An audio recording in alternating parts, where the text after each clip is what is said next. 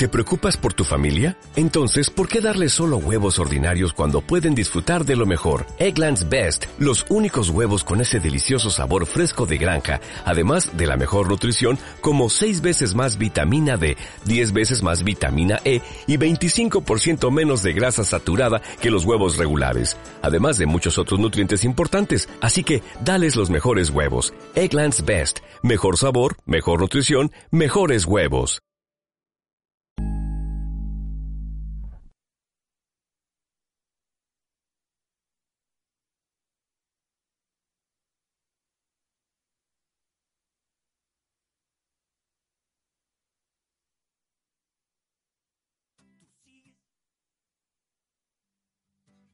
Que hay victorias que se pagan con dolor, que en el amor y en la guerra todo vale. Mm. Saltaste tú de primera, dejando un barco que al final nunca se hundió. Yo me quedé las sirenas, tú te ahogaste. Yo ya me olvidé del nombre de tu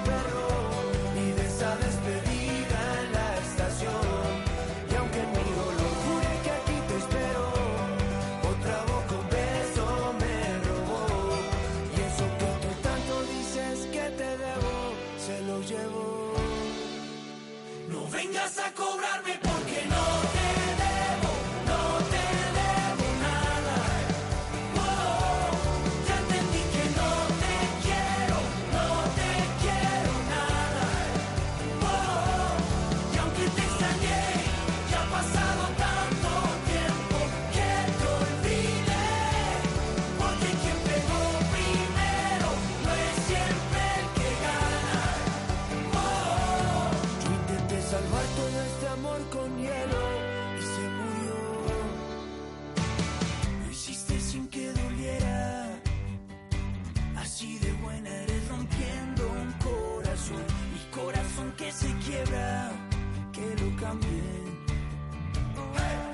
Yo ya me olvidé del nombre de tu perro y de esa despedida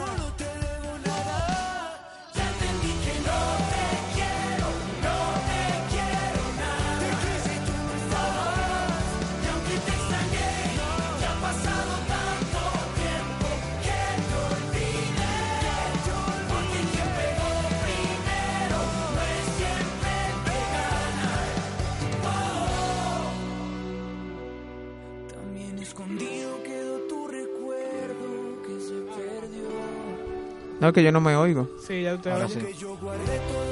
Pero yo no me, yo no me oigo aquí. Yo te estoy escuchando. ¿Tú me oyes ahí en el, en el audífono? Y Ah, yo bueno. también. Que arrancamos. Estamos en vivo. Hace rato. Estamos en vivo, disculpen los inconvenientes, errores técnicos. Oye, to- todo lo que hemos, estamos, hemos estado hablando se está escuchando. Oh, Oh, pero mira, qué interesante.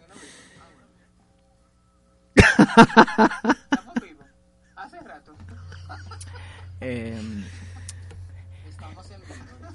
eh, Marta, ya tú sabes, adelante. Sí, ya, bueno.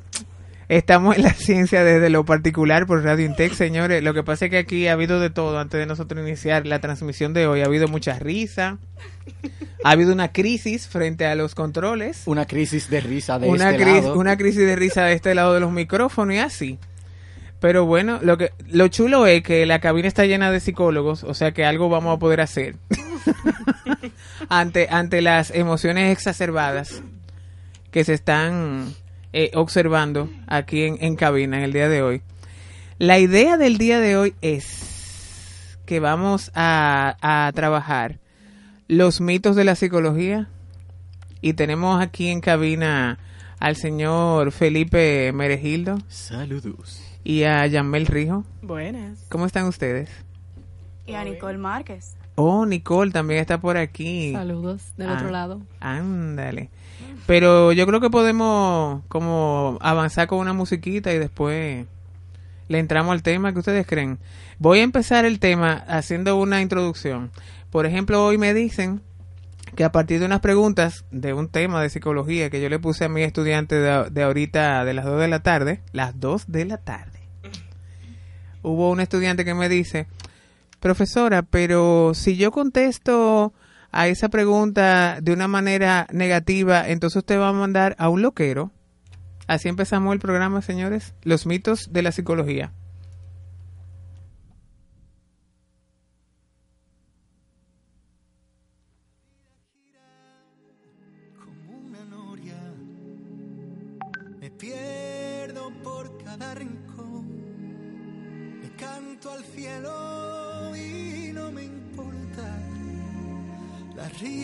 Risa es mi nueva religión. La vida gira, gira cual remolino. Y aunque hay paradas antes de mi destino, mi rumbo es claro y el viento es firme y no me olvido de mis raíces. Solo hay que vivir,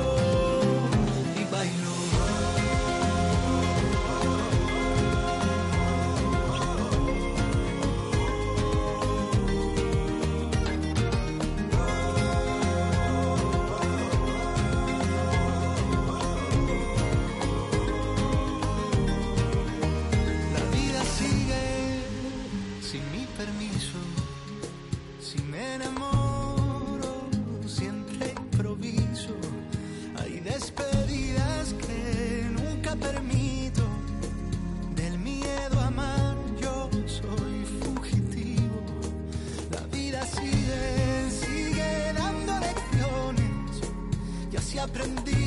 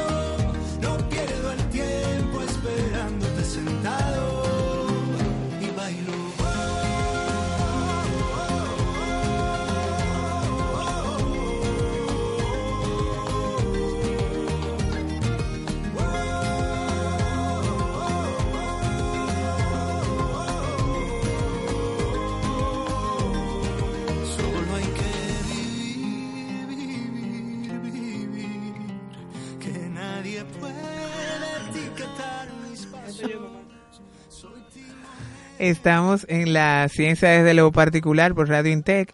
Y como decíamos al inicio, eh, hoy vamos a, a trabajar un tema bastante particular para nosotros, que son lo que hemos denominado mitos en la psicología, que tienen que ver con lo que sale cuando alguien se entera que uno o una de nosotras va a estudiar o dice que estudia psicología.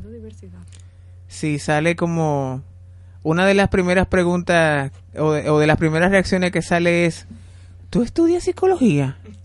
Pues tú me estás psicoanalizando. Que sí, que. Cada vez. Hoy mismo me pasó. No, y también consideran que tú vas a ser pobre toda tu vida. Ah, sí, esa es la otra. Que tú vas a pasar hambre. Que vamos a pasar hambre, porque imagínate, lo- los psicólogos no, no tienen no tienen trabajo. No, para. Que la gente tiene una perspectiva que el psicólogo es solamente ya para, ok, ya tú estás loco, ok, tú vas donde el psicólogo, que un psicólogo no hace absolutamente nada más con su vida que, que tratar personas que tal vez sufran de algo, ni siquiera tienen que estar loco, entre comillas, como dice la gente. Incluso yo soy de los que consideran que es bueno ir al psicólogo para uno evitar terminar loco realmente. No, pero la, la, la sensación quizás regular, o mejor dicho, la percepción que se tiene de manera regular todavía ante la ante la ante el decir, mira, yo estoy estudiando psicología, es lo que ustedes están precisamente planteando. Ay, ese pobre muchacho se va a morir de hambre. ¿Cómo va a ser que, que él que se va a dedicar a ser psicólogo habiendo tantas profesiones buenas? O sea, tú puedes ser ingeniero. A él le fue súper bien O médico. Porque además le fue súper bien en matemática en el colegio. ¿Por qué, ¿Por qué tú no coges mejor estudiar eh, ingeniería? Porque además no es una ingeniería en particular, sino ingeniería. Cualquier ingeniería, pero como tú eres bueno en matemática, entonces lo que se supone es que tú tienes que, que estudiar algo que tenga que ver con eso. ¿Cómo va a ser que tú te vas a meter a psicólogo? O sea, además los psicólogos en este país pasan hambre, porque es que la gente no va al psicólogo aquí. La gente va al psicólogo. Yo diría que lo que pasa no es que la gente vaya o no, es que, o sea, la gente va, de eso no hay duda, porque hay psicólogos y si hay, ¿por qué van? Pues si no, están pasando hambre, como dice la gente.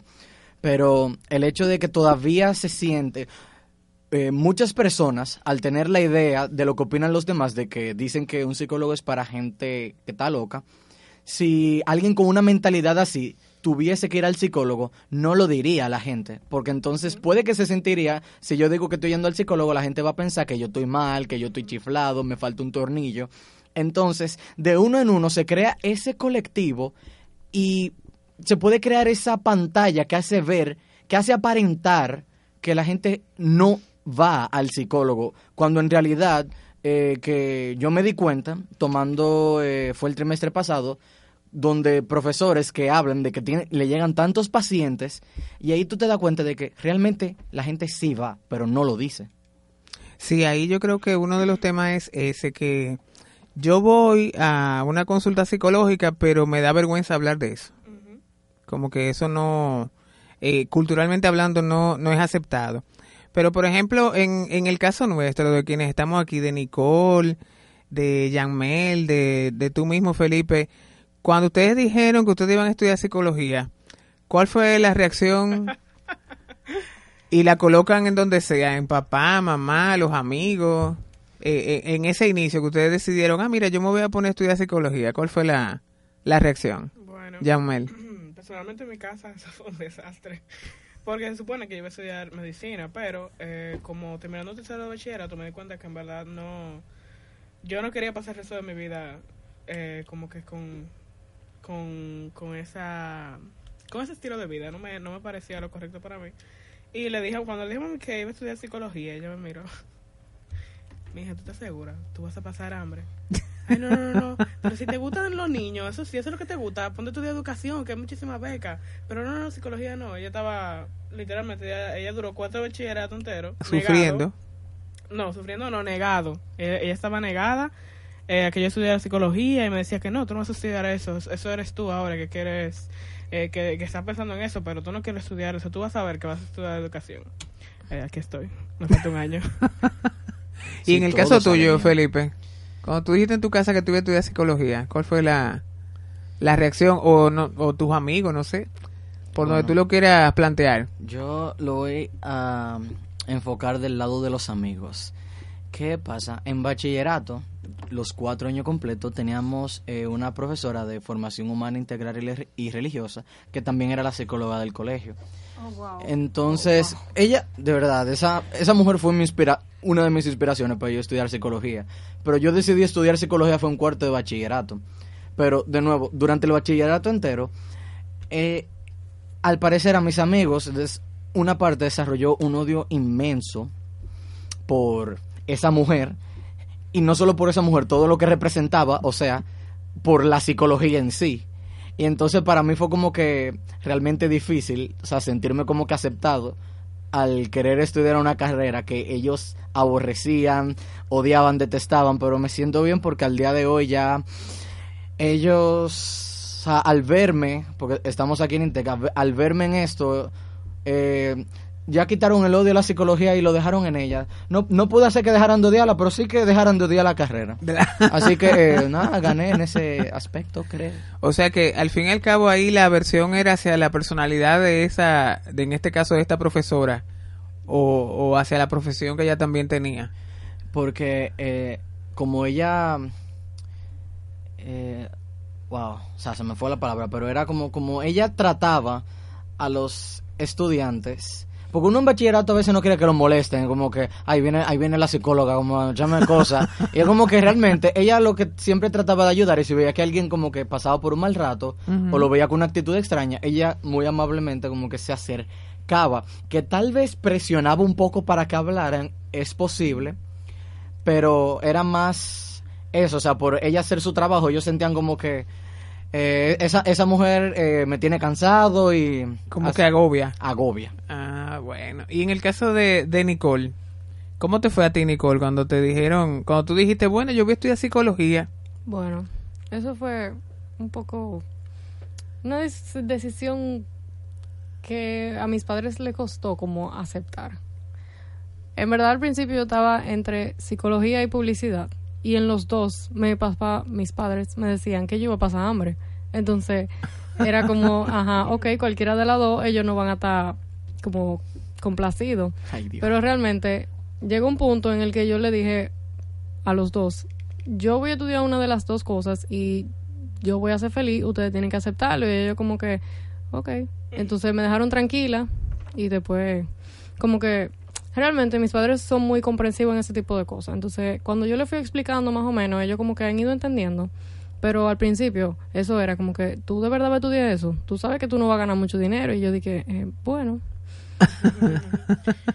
No, y que otra, otra perspectiva también con los padres es que ellos consideran que tú no pasas suficiente trabajo en la universidad. O sea, como que, por ejemplo, eh, Nicole, Laurita, yo, eh, que trabajamos en colegios, no, tenemos que despertar más o menos a las cinco y media de la mañana y venir aquí a las 2 de la tarde para llegar a la casa entre 8 y 10 de la noche. Pero para nuestro papá, como que no. Es que tú estás estudiando psicología, o sea, como que a ti te va a Como Eso eso, es eso es chilling. eso es chilling, exacto. Y Eso no es la cosa. Se, se va también con los amigos y con los demás estudiantes de aquí, de Intec. Sí, sí, así es. Eh, yo me acuerdo que, que, bu- bueno, fue de hecho como uno de los, de los artículos que más como que se atacó aquí en la universidad. Ustedes saben que la universidad tiene una revista que se llama La Colmena. Y hace un tiempecito, eh, en La Colmena se, se distribuyó un, un artículo que lo, lo voy a buscar para que ahorita leamos esa parte. eh, en la que se hacía como una especie de, como de pirámide Ah, eh, con relación a las carreras y nosotros estábamos colocados en la, en la carrera más, más fácil de todita en ese momento. Realmente no. Eso me da mucho pique porque no es que sea fácil, es que uno tiene que gustarle y uno tiene que darle dedicación. Eso da mucho pique. Cuando viene una gente de, por ejemplo, ingeniería o de medicina, Medicina. que son estudiantes que sí, realmente uno tiene que aceptárselo, pasan trabajo, porque aquí en Intec no es fácil las carreras. Si la carrera Pero- existe en Intec, no es fácil. Exacto, exactamente. Eso, eso es una buena, una No. buen, que un buen nosotros no razonamiento. cojamos número y que nosotros no hagamos lo mismo que ellos hacen, no quiere decir que nosotros no pasemos trabajo. Y eso me da mucho pique cuando lo dicen. Bueno, miren, yo ah, eh, ya estando dos años en esta carrera, yo me tomé la molestia, sin que nadie me pagara, en tratar de analizar el porqué el hate a nuestra carrera. Y realmente, gracias a la inclusión de cine y las otras carreras, se me hizo más fácil poder llegar a la conclusión. La gente acaba nuestras carreras por distintos motivos. El primero es que no ven que nuestra carrera es práctica. O sea, a los ojos de ellos, no ven que nosotros damos laboratorios, que no damos más de dos matemáticas, no damos física. Al ellos ver que no damos esas cosas, ellos podrían decir, pero ¿qué es lo que ven ellos? También otra cosa, nuestro ciclo de, eh, de clases es en la tarde y, los y la mayoría de los estudiantes, no me incluyo, eh, de psicología, cuando vienen a su clase de una vez se van. Entonces, tú te pones en los zapatos de un estudiante de ingeniería, tú estás, ok, aquí se supone que dan psicología, no veo que ellos den este tipo de, no veo que den integrales, que den física 2, que tengan estos profesores difíciles, ni siquiera lo veo nunca en la universidad, sabrá de dónde se meten, su carrera debería de ser un chileo. Entonces, es analizando esos factores, yo me puedo, es lo que yo puedo interpretar de que pueden decir de que la ven como algo eh, fácil o una, o una chercha. También por el hecho de que... eh, y, y es algo que me parece interesante porque muchos estudiantes, eh, no solo de las ingeniería en general, no les gusta leer, dicen que se lo encuentran difícil, pero entonces dicen que nosotros nada más leemos. Entonces, si tú dices que leer es difícil y que mi Mm. carrera solo se lee, porque tú no puedes hacer que A igual a B y B igual a C, tú no puedes decir que mi Exacto, ¿dónde carrera es difícil. lógica? Y es también, y perdón como que cogiera este protagonismo para dar estas explicaciones. Te, puede, te puedes desahogar. Es Ay, parte ay, de lo que los ay. psicólogos tenemos que escuchar. Gracias. También de que... Tranquilo, no te estamos psicoanalizando. Exacto. Ah, qué bueno. Para variar. No, pues eh, también de que si ustedes se ponen a analizar nuestra eh, sociedad como dominicana y tal vez y seguramente no solo nuestra sociedad, otras, pero enfocándonos aquí, vivimos en una sociedad donde se aprecia al que más se esté yendo al carajo. O sea, cuando tú le preguntas a alguien, ¿cómo tú, que más trabajo pase. Exacto. tú le puedes preguntar de que a un eh, amigo, ¿cómo tú estás yendo? Ah, no, me está llevando. Pero realmente no lo está llevando. Puede tener tres tareas y no quiere hacer ninguna. Pero siempre se va a ir a lo más doloroso, trabajador, sacrificante, tedioso. Lo que, lo que significa como que tú estás muy sacrificado, que Sí. estás arrollado. Tu vida es la más difícil. Exacto, Sí. como que mi vida es la más difícil. Y cuando a muchos estudiantes de psicología, eh, cuando le- les, dicen, les dicen eso, sienten, no lo cogen tanto para su carrera, sino se lo cogen a uno. Porque también pueden interpretar, si alguien dice que mi carrera es fácil, están diciendo que yo no paso trabajo. Yo estoy en, esa- en esta sociedad donde si no paso trabajo, no se me aprecia lo que hago y me ofendo, me lo cojo para mí. Yo realmente aprendí durante mi primer trimestre que me lo vivían diciendo, yo me lo cogía personal, pero después vi como que, ok, esa es tu opinión, realmente eso no va a afectar lo que yo hago con mi vida. que como que si- sigue pensando lo que tú quieras, pero me siento orgulloso porque yo vivo metido en la biblioteca, esa es mi casa, y estando dos años yendo constantemente a la biblioteca, todas las personas que pasan por ahí y que saben que yo estudio psicología, aunque no sepan mi nombre, pueden ver el trabajo que yo paso a la hora de tener que eh, leerme tanta cantidad de cosas para hacer un ensayo, o sea, fundir. Y me dicen ya, o sea, personas que cuando entraron me decían, yo pensaba que psicología era el mayor chileo de la vida, hasta que yo te conocí, yo me di cuenta que tú pasas el mismo trabajo que yo. Que un ingeniero te diga eso, como que, wow. Me Yay. Exacto, como que aprecian. A esa gente a mí me dan ganas de darle una tarjeta y decirle en par de años contáctame, pero como no tengo tarjeta todavía.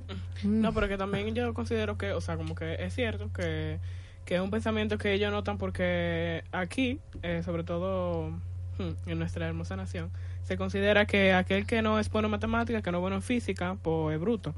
Entonces, como nuestra carrera no, no, no se especializa en eso, está ese estigma, pero yo como quiera entiendo que el INTEC debería ser como que mm, concientizar, como, como dar información sobre lo que verdaderamente son todas las carreras, porque no solamente a nosotros que nos atacan, atacan a los de cine, a los de administración, Lo de educación, aquí lo eh, a atacan los de mucho. educación, entonces como que yo siento en verdad que hay como una necesidad de que todo sea una competencia. Porque no solamente que se compiten entre carreras, que lo hacen todo el tiempo, sino que se compiten entre universidades también. No, porque tú estás en, en, en la UNFU y eso es un chileo. O tú tengo un IBE, es un chileo. No, porque yo estoy en Intec y yo paso muchísimo trabajo. O sea, literalmente en grupos, de por ejemplo de WhatsApp, es como que, ay, tengo un final, tengo que estudiar, eh, estaba amaneciendo otro día. Ay, no, loco, tú estás en la UNFU, eso no es nada, yo estoy en Intec, yo he amanecido tres semanas corrido todos los días. Entonces, es como que, Como, Como que esa intensidad de que mientras, yo mientras más sí- trabajo tú pases, mejor. Lo que, yo lo que yo le dije, o sea, el que más trabajo pase, el que más se le reconoce Ajá. y como que su propio ego, no conscientemente, qu- quiero creer yo, que la gente no lo hace a conciencia, o sea, se siente mejor con uno mismo, o sea, entendiendo según ellos, ellos que lo que yo hago ya es lo mejor, yo lo que yo hago lo mejor, yo soy lo mejor, nada puede estar sobre mí porque si no lo que yo estoy haciendo va a ser inferior a ti y no, yo no quiero estar inferior a ti. Siempre va a ser una competencia entre las universidades, la carrera, los estudiantes, todo.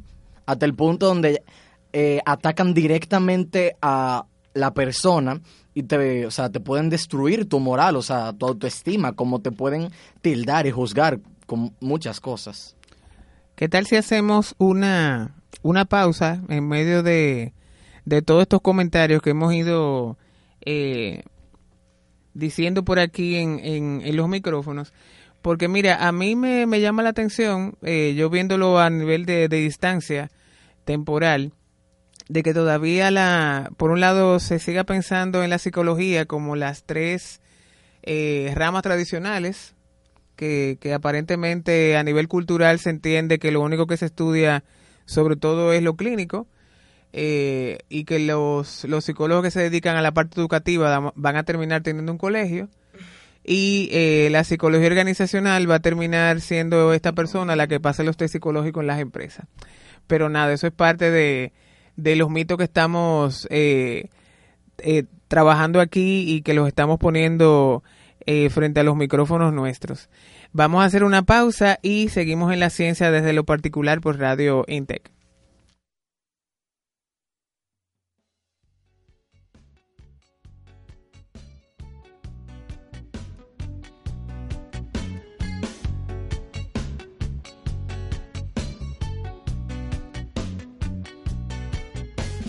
Siembro, tiro la semilla y disfruto el fruto. Rompo la cadena, siembro para que y que me resuelva. Y para que huela, rico para que vuelva. Si se me acercó y bailamos bachata.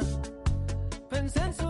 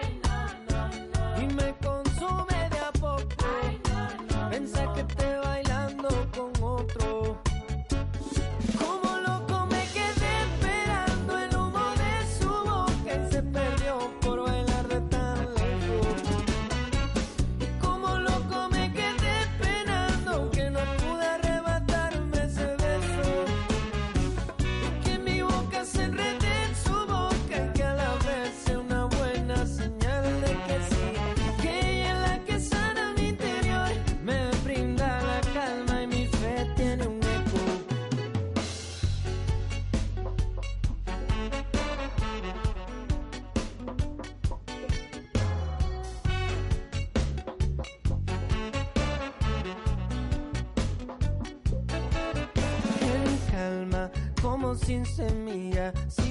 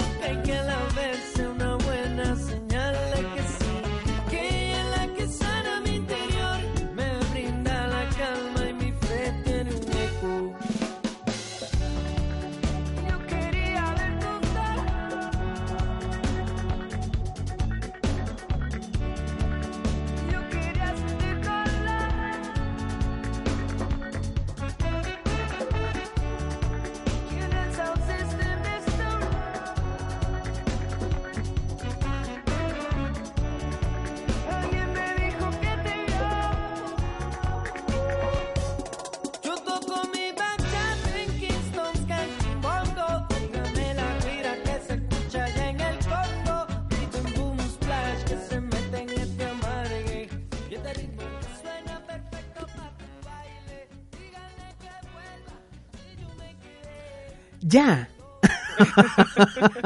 Tú me quieres hacer ver mal, porque siempre pregunta con que yo te hago seña. Incluso yo dije, Marta, Ya, puse, me puse seria. La ciencia desde lo particular en Radio Intec. ya se fue la seriedad. Ya Continúa. se acabó la seriedad. Pues sí. Pues sí, entonces estamos conversando aquí en cabina con estudiantes de psicología de nuestra universidad, que ya, ya a ustedes les falta poco para terminar aquí además. Cuatro trimestres. Si todo sale bien, un año Un y par de año. meses, si todo sale bien. Me parece muy bien. Eh, y bueno, ellos todavía a esta altura del juego, que es lo que a mí me sorprende, porque yo estoy viendo la carrera ya con, con algunos años de distancia frente a la carrera que ustedes están ahora mismo estudiando aquí en la universidad. A mí me, me, me sorprende que todavía en la cultura en la que estamos, teniendo la psicología ahora mismo muchos avances, todavía sigamos pensando que en este caso la psicología sigue siendo clínica, la psicología sigue siendo educativa, como ahorita mencionamos, o la psicología sigue siendo industrial, que hay gente que todavía sigue mencionando esa e- ese ese calificativo, ese adjetivo para la psicología organizacional o la psicología del comportamiento en las organizaciones como se le llama a esta fecha. Pero sí, todavía siguen permaneciendo esos estigmas, siguen, siguen viéndose también toda una serie de estereotipos. Yo no sé si ustedes siguen un usuario que, que se ha vuelto famoso no solamente en nuestra universidad, sino que hay varias universidades que también lo tienen, que en este caso es Meme Intec. Claro. Y, y bueno, yo soy una de la gente que lo sigo. Ojo para la gente que, que controla la cuenta, que controla ese perfil, que de que también hay profesores, hay profesores que le caemos atrás a la cuenta y nos reímos muchísimo. Y tan Eh, claro de que suben fotos de los profesores. Ah, claro, no, hay un, hay un foco hacia algunos profesores en particular. Eh, y además, la, bueno, ahí hay, hay de todo, búsqueda de joseo, que me, que me hablen de un matón. José. ¿Qué? ¿o José qué es Matón, es eso, Marta? Y eso, eso es parte como del picadillo que hay ahí. Ay, Y una de las cuestiones que se moviliza mucho son precisamente los estereotipos que se añaden a, a las carreras que se que además culturalmente hablando se, se identifican como, como carreras fáciles. Hay, hay varios memes por ahí que, por ejemplo, le toman foto a algún estudiante eh, y, e inmediatamente te ponen ahora de estas encuestas que aparecen ahora en Instagram. ¿Esta persona es de psicología O, de- o, es de cine? Que Entonces- me, recuerdo, me recuerdo que era una foto de una muchacha jugando eh, con un trompito en, eh, en el domo. Ajá. O sea, entonces te daba esa apariencia de que ella estaba chileando, o sea, pasando el rato, y te ponen... comillas. Exacto, y te ponen eso ahí para que tú digas de, que, de qué carrera, de cuál de las dos carreras más chilling tú crees que es ella. Yo, como yo realmente no me dejo afectar, yo voté por psicología porque esperaba ganar, pero soy competitivo, quería ganar en todo. Me lo tomé como un juego. Pero yo sé que mucha gente de eh, la carrera, o sea, se, ofen- se ofendió con eso. Claro. Y es, enten- es entendible que se ofendan. Yo soy de los que creen que, o sea, y es mi opinión, puedo estar equivocado o no. Yo soy de los que creen que en el momento en que, si yo me ofendo por eso, yo estoy permitiendo que ellos estén ganándome. Y por eso es que trato como siempre de aprender más como persona. Y esa es su opinión. Muy triste, lejos de la realidad totalmente, es su opinión. Porque yo he visto como, eh, estando en la biblioteca, personas de otras carreras, de las ingeniería, medicina, se ponen a hablar, a cherchar y no hacer tarea, y que, como haría un estudiante que quisiera pasar el rato. Entonces, fácilmente, ese estudiante que subieron a Memintech podía no... Fácilmente ni era de psicología ni era de cine. Po- podría haber sido de, de la que sea. Señora, aquí nos mandan una foto de los médicos jugando en el domo. Ah, o sea, imagínate. Entonces, nada, somos nosotros los que estamos chilling. Todo el mundo chilea, o Sí. sea. Exacto, Y no estamos no estamos eh, tirándole No ninguna mal. carrera. O sea, simplemente ah, eso es está- bueno aclararlo está- también. Estamos defendiendo la nuestra, dejan- dejando entender de que aquí todos somos estudiantes que cuando nos toca amanecer, toca amanecer, cuando queremos relajarnos, soltamos la tarea y nos la pasamos bien. Exacto. No hay por qué matarnos, sacarnos los ojos. O sea, yo respeto tu carrera. Lo más que tú podrías hacer sería respetar la mía. Exacto. Ese sería el mundo ideal. Marta, Ese sería el mundo aquí- ideal. Tenemos un oyente, un shout out para Ana Gabriela Cabrera. Que... ¿Qué nos cuenta Ana Gabriela? Oh, ella no, no mandó el artículo que tú mencionas. Oh, ah, Ella está pero oyendo todo. Un saludo para Ana. un saludo para Ana Gabriela. Y a ver, ¿qué, qué podemos? Ustedes lo tienen ahí, Sí, que podamos leer un poquito lo acerca de tenemos eso. aquí. Tenemos la pirámide social de Intec y los que están abajo en la pirámide son los psicólogos, mercadólogos y administradores. Y dice así. El sótano de la pirámide, víctimas de burlas incesantes y el reír de muchos que creen que el tener dos matemáticas y una tercera concentrada en negocios para mercadólogos y administradores son razones suficientes para estar chilling, y más si dejaste enseñar tu, si, si dejaste enseñar tu pensum, donde en los últimos trimestres hay una cantidad razonable de electivas.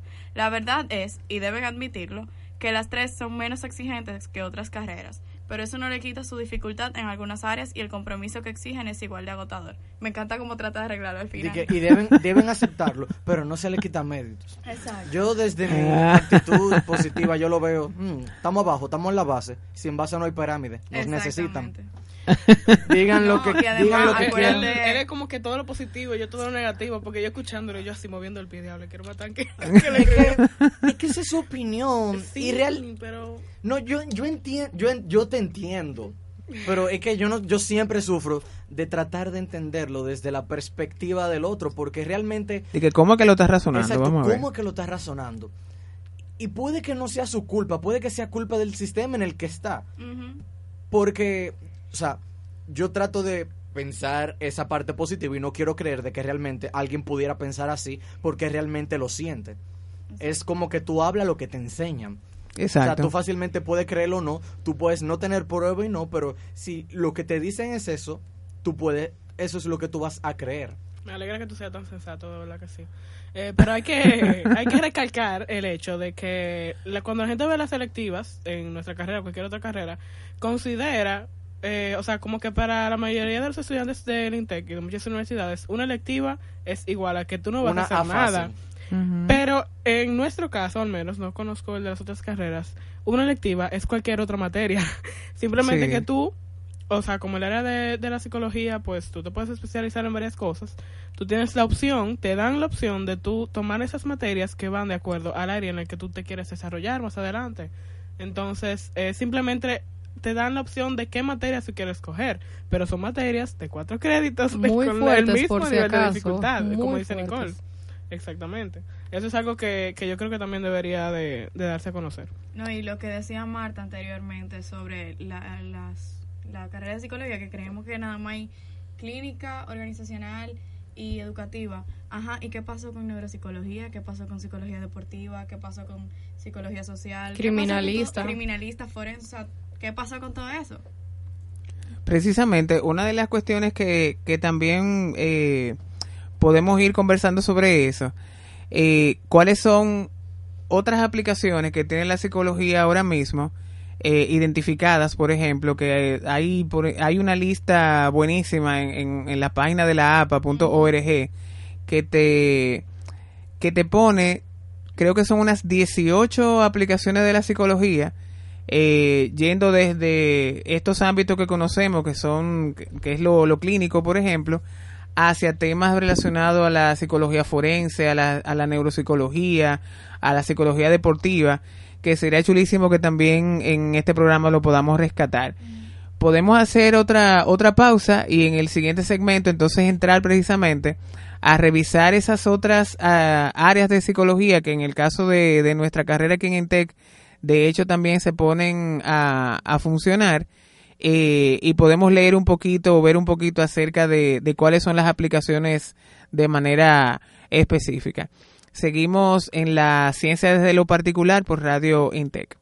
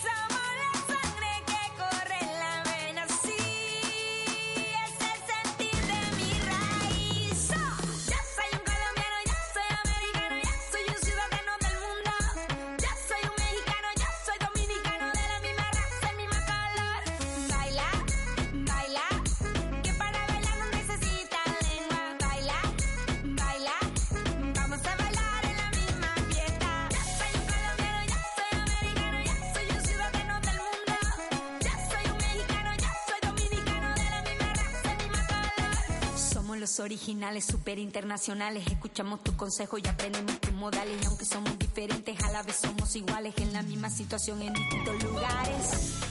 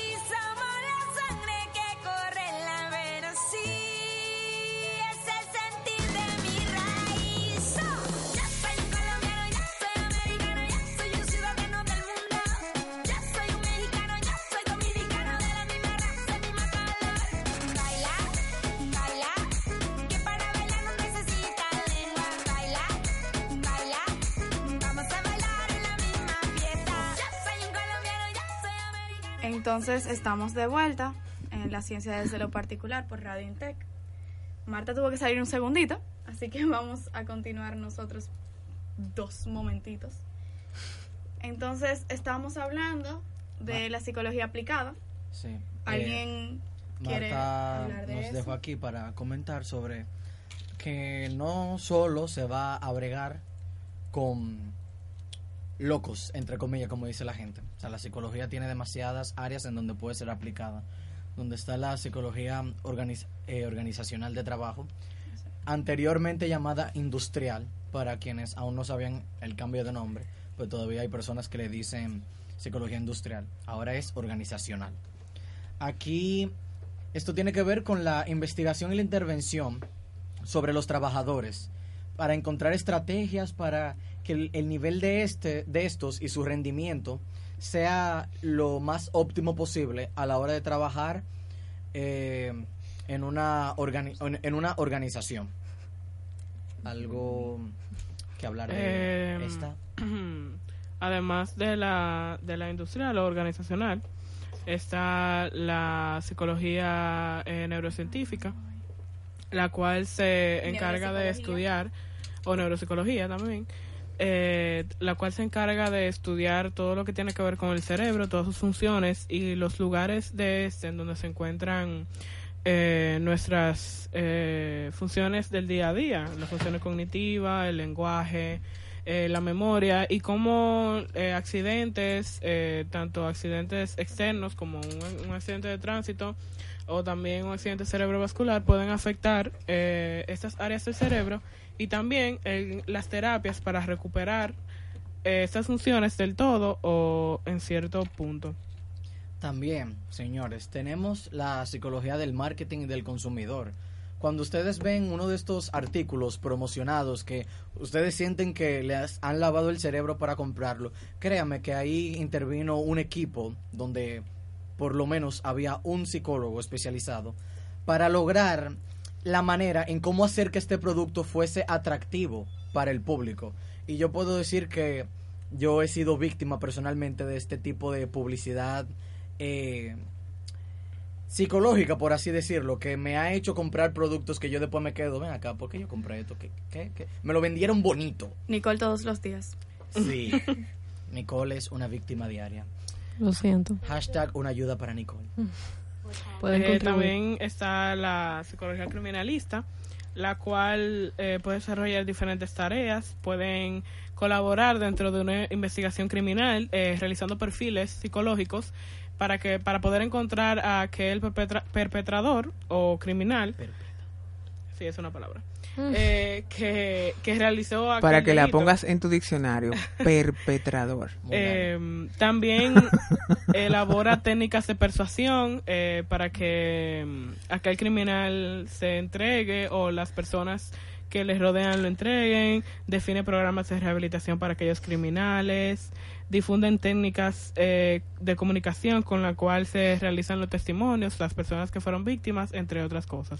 Mira, yo, yo por ejemplo conozco un egresado nuestro, que él, bueno, ya tiene varios años viviendo fuera de acá, que él precisamente se fue a estudiar eh, algo relacionado, no, no te sabría decir ahora mismo específicamente qué, qué aplicación específica de la psicología forense él se fue a estudiar. Eh, y él me, me explicaba que una de sus, de sus asignaturas, eh, dentro de lo que es la, la parte de la formación en psicología criminalística, eh, la clase era en la calle. El profesor, eh, él me dice, mira, yo creo que yo tuve dos clases en un aula en, un, en, en ese semestre, porque después todas las otras clases eran en la calle. Qué chulo. El profesor lo que hacía era que nos, nos citaba en un, en un lugar de la ciudad y cuando nosotros llegábamos, el, ahí había, eh, por ejemplo, preparado una escena de crimen. Y nosotros teníamos que, que hacer un análisis de la escena desde el punto de vista de un psicólogo criminalista. Y esa era, y esa era la, y, y lo que se estaba presentando siempre era un caso, un caso que obviamente tenía sus matices académicos, pero que eran casos que en, en su esencia eran casos reales. Y ellos a partir de, de lo que veían en la escena, de lo que aparentemente había pasado, ellos tenían que emitir su, su diagnóstico de la situación y preparar, eh, preparar todo un, todo un perfil de qué fue lo que pudo haber pasado y qué tipo de persona pudo haber perpetrado ese crimen. Vendría siendo un roleplay en su estado más puro posible. Sí, porque además era en la calle, o sea, es como que tú, o sea, la idea era... sea, fuera de tu elemento, tú no estás seguro, porque no tienes esas paredes Ajá. de un aula para protegerte. Exacto. Yo estoy 100% segura de que él aprendió muchísimo ahí, que si a mí me dan eso, yo aprendo muchísimo más de lo que yo pudiera aprender en un curso. No, y mira, fíjate que, que es una situación que te puede pasar en la realidad. Sí. O sea, imagínate que tú vas caminando por la calle, tú saliste de tu oficina como psicólogo criminalista, po, y de un momento a otro te encuentras con, una, con un crimen que pasó en la calle. La idea es que tú incluso te sitúes en, en que eso puede ocurrir y que ahí inmediatamente funciona lo, lo que tú estás aprendiendo. O sea, pasó un crimen y yo soy un psicólogo criminalista, yo tengo que intervenir inmediatamente. Desde la lógica que, que manejo, porque obviamente ahí estamos hablando de que un psicólogo criminalista tiene que saberse eh, la normativa jurídica en términos penales del país en el que está trabajando, tiene que saber con cuáles otros agentes del, del sistema judicial tiene que intervenir, que no es solamente con, o, o cuál también es el accionar de cada una de las personas que intervienen en el sistema jurídico de un país. O sea, estamos hablando de la policía, de los fiscales, de, lo, de los patólogos forenses, del, del médico forense que va a revisar eh, si hay un cadáver en esa escena, eh, cuál es el rol o cuál es la manera de proceder de ese médico, cuál es el cuál es mi rol en todo caso como psicólogo criminalista en esa situación, si yo soy el primero que llego, qué es lo que debo hacer, o sea, manejar toda una serie de protocolos y todo eso amparado en el conocimiento de la normativa legal penal del país en el que tú estás, en este caso, trabajando como profesional. O sea que no es solamente de que un psicólogo que anda por su cuenta, sino que también tiene que estar vinculado al, a lo que es el sistema jurídico de, de, un, de un lugar en, en específico. Felipe. Bueno, que era rápidamente, también tiene que conocer cómo jugar con las palabras a la hora de tener que leerse los, las normativas y los artículos para ver, para encontrar los bucles, por así decirlo, o sea, por dónde encontrar una manera de cómo sacarlo a su favor, en, dependiendo de la situación. Y también está el área de la psicología de la salud, que nos conecta mucho con los, con los médicos, con los doctores. Es eh, un área en el cual un psicólogo se encarga de... mm, Es esa persona que acompaña al médico a dar una noticia de una enfermedad muy grave, le da seguimiento a los pacientes que están hospitalizados en un, en un centro médico, les ayuda a, a vencer esas variables psicológicas que impiden que la enfermedad como que se cure o que, o que mejore un poco. Cuidado paliativo. Cuidado paliativo también. O sea, hay muchísimas eh, variables psicológicas que afectan la salud y que impiden eh, una mejora o una rehabilitación total en el paciente que está eh, ingresado a un hospital. Estábamos hablando de roleplay y ahora que mencionas psicología de la salud, yo quiero hablar del que a mí me tocó hacer cuando tomé la materia de psicología de la salud, que a mí de verdad eh, me marcó ¿Qué te tocó a ti? ser un psiconcólogo. Oh, Entonces, la profesora no... Que es una rama de la psicología de la salud. Sí. La, la profesora buscó a una persona para que hiciera de paciente. No nos, o sea, no nos dijo como, o sea, no nos dijo quién iba a ser, ni nada de eso. O sea, para, no- nos dijo el perfil de la persona como cinco minutos antes, de una manera que se sintiera como si fuera en la vida real, porque si tú, si tú supieras previamente qué le tienen tus pacientes, no sería un verdadero trabajo. O sea, tú, tú trabajas con lo que te llega en el momento. Y yo puedo decir, o sea, ella buscó a una mujer que es actriz y psicóloga, que en una parte de... O sea, el personaje era que le... Una madre soltera, 35 años creo, vive con los padres, tiene un hijo y le, tiene, le iban a remover un seno. Fue difícil, fue, lo más difícil fue porque éramos dos, que éramos psiconcólogos, y como no, ninguno era una mujer, el conectar con ella se nos dificultó más. Pero cuando yo, o sea, que ya, yo me estaba a punto que ya me iba a dar malo, fue cuando en una empezó a llorar ella, que hubo que darle Kleenex, y dijo, casi gritando como eh, a mi compañero, y, o sea, mirándolo a él, pero a ambos, y a ustedes le han quitado un seno, o sea, rajada a llorar, que yo dije, no, esto ya, ya yo no siento una actuación aquí, o sea, yo siento el peso de lo que es de lo que puede ser la realidad. Exacto. Es así. Y yo agradezco realmente esa oportunidad porque me hizo aprender de mis errores y me di cuenta de algunas fortalezas. Yo me acuerdo que en el tiempo que yo estaba formándome, sí, hace mucho. Hace cinco años. hace unos Hace- añitos. ya. Hace cinco años. Hace como creo. 20 años de eso. 20 años Eh, me acuerdo que uno de mis profesores, que, que también sigue siendo profesor acá nuestro, eh, y no es que él sea una persona mayor tampoco, eh, así que sí, porque si estamos hablando de hace 20 años, eh, yo me acuerdo que él nos, nos planteó, en ese tiempo él estaba trabajando con enfermos de SIDA, eh, que fue en los años que en los años que aquí se inició ese proceso de poner atención psicológica a, a enfermos de SIDA. Eh, y él nos decía, nosotros también, el equipo de psicólogos que, que trabaja con ellos, necesitamos un momento también de, vamos a decir, de, de, de hacernos terapia nosotros. O sea, de tener otra persona de apoyo eh, que trabaje también con nosotros, inclusive hasta de manera semanal, era la idea. Porque, ¿qué resulta? Tú te, tú te, te familiarizas con una persona a la que tú ves con frecuencia, que es un- una persona que está padeciendo esta enfermedad, y aunque tú sepas que esa persona va, va a fallecer en un momento, no es algo que tú estés esperando tampoco que vaya a ocurrir. O sea, es como que se da esa, esa dualidad entre tú como, como, como la persona que dispone atención a ese paciente, que sabes que está en una situación muy vulnerable, tanto emocionalmente como también obviamente físicamente, y eh, el tú por otro lado saber que tú estás eh, da- brindándole un cuidado a esa persona en función tanto de él como de su familia y cómo esa persona va a mediar con las pérdidas que va teniendo en su en el desarrollo de la enfermedad porque a medida que esta enfermedad se desarrolla la persona va perdiendo mucho tanto de lo físico como de su de su de lo que es su psicología en sí.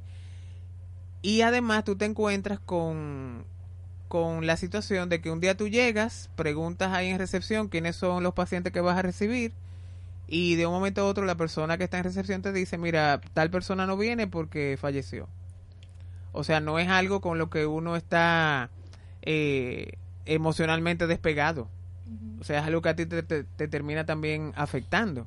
Entonces, por esa razón, ellos vieron que dentro del proceso que ellos llevaban cada uno ya con sus pacientes, vieron también necesario el ellos también recibir apoyo eh, para precisamente mediar con esas pérdidas que ellos van teniendo de una manera frecuente. O sea, es un paciente que no es que no va a volver porque está bien ya, sino que, va- que va a volver porque falleció. Que eso es parte de lo que a lo que se termina enfrentando un, un, un psicólogo que, por ejemplo, se dedica a esta parte de, de brindar atención en el área de la salud. Por allá había una mano levantada. No, no, que saltan cinco. Porque parece parece como que estamos en una clase que no yo veo mano levantada. ¿Cómo tú te sientes en un concierto entonces? Ah, ok. malo, malo, malo. El ahorita yo creo que tú tienes algo que contarnos antes de cerrar. Sí, es cierto. Ay, Ya se me sí. olvidaba. Algo, una campaña que tiene el comité Sí, por ahí. El CEPSI, el Comité de Estudiantes de Psicología, tiene una campaña precisamente porque queremos eh, desmitificar eh, todo esto que hemos hablado el día de hoy. Así que a partir del lunes la van a poder ver en nuestro Instagram y en el campus. Pero denle follow al Instagram de Sepsi, Sepsi Intec RD. Sepsi Intec RD. Y nada, manténganse sintonizados porque lo que viene está muy chulo y muy bueno. Ah, pero eso está, eso está interesante. Pero más o menos por dónde va la, la onda de esa desmitificación. ¿Cuál es, cuál es la... Puede, puede dar como un adelantico Vamos a, para dar- vamos a darle un preview. que la gente se motive. Tomamos precisamente todas las cosas que la gente nos dice en un día a día. Lo mismo que hablamos aquí de, ah, tú eres psicólogo, me estás, me estás psicoanalizando, o dime qué es lo que yo estoy pensando, o incluso cosas como, no, no, eh, no es tan serio ir a un psicólogo como ir a un psiquiatra. Ah, Y- también, sí, ese otro. Exacto. y creamos imágenes eh, que hablen de esto. Y básicamente lo que nosotros vamos a hacer es explicar el, lo que, o sea, la realidad detrás de eso. O sea, no somos psicólogos y no te estamos psicoanalizando. El psicoanálisis es una corriente, no es algo que todo el mundo hace. No leemos mentes. Y no lo haríamos gratis, no te psicoanalizaríamos gratis. Quiero que lo sepas. Pagamos mucho cuarto en la universidad para aprender a hacer. No, además, hablan de, de psicoanalizar a alguien, pero la ge- hay gente que no sabe, o sea, lo que conlleva un psicoanálisis. Eso son cuatro o seis terapias semanales por un mínimo de seis años. Ya lo Exacto. Por un mínimo, así mismo. Eso es muy cara, gracias. Que prácticamente toda la vida. Sí, A por eso ya nadie tiene el tiempo y el dinero para eso. Por eso ustedes hacen psicoterapia breve próximamente conmigo y yo le digo, ¿dónde? Gracias. Vamos a empezar a hacer tarjeta desde ahora para tener. Sí, para, para comenzar a regar. Sí, sí. Aprovechamos también el que estamos, estamos finalizando nuestro programa para aprovechar y, y anunciar que en nuestra universidad para el próximo trimestre, febrero-abril 2018, eh, en, vamos, a, vamos a tener abierta la maestría en Psicología Clínica y de la Salud. Eh, Mucha para, aquí veo manos levantadas de gente muy emocionada que Sí. creo que va a entrar dentro de un año. Sí. A Inmediatamente. A esa maestría. Literal. De que se gradúan y ya estamos aquí otra vez. Así mismo. Ay, Dios. En- sí, es que, es que estos intesianos son gente loca, por eso es que tienen que ir al psicólogo. Exacto. Realmente, el que decidió venirte ya es razón suficiente para él necesitar un psicólogo. Se entregan documentaciones hasta el 22 de diciembre. Sí, la universidad va a estar abierta el 22 de diciembre. Y, El 24 va a estar abierta. y bueno, ahí queda, queda la, la cuña para que ojalá que muchos profesionales, eh, tanto de la psicología como personas interesadas en, en brindar este servicio, eh, el, dentro de lo que se maneja los psicólogos de la salud y los psicólogos clínicos, puedan, puedan entonces especializarse dentro de esta maestría que va a iniciar para el próximo trimestre aquí en el INTEC. Si siente que sus niveles de empatía son suficientes, coge la maestría. Si siente que su deber está en ayudar a las personas, contacto más directo, su equipo médico, si les pasa algo. O cuidados paliativos, tome la maestría. Felipe, hazme un favor. En esa misma voz, di, estás escuchando La Ciencia desde lo Particular por Radio Intec, tu radio. Dale. Estás escuchando La Ciencia desde lo Particular por Radio Intec, tu radio. Ahí está el bombe. 500 pesos. Pues con esto despedimos nuestro, nuestra entrega de este viernes y agradecemos muchísimo a quienes participaron de nuestra conversación. Gracias por recibirnos. Gracias por escucharnos y gracias a ustedes por estar por aquí en cabina un día como hoy que casi todo el que está aquí no tiene clase, a excepción de Felipe. Un placer, un placer. Yamel, gracias. Nicole, Laura en los controles. Y la presencia de la prensa. Y la presencia de la presidenta del Comité Estudiantil de Psicología también, que está por aquí, Leslie Camilo. Y Felipe, bueno, te toca clase ahorita. Así que acepte el reto y asúmalo. No. La ciencia desde lo particular por Radio Intec.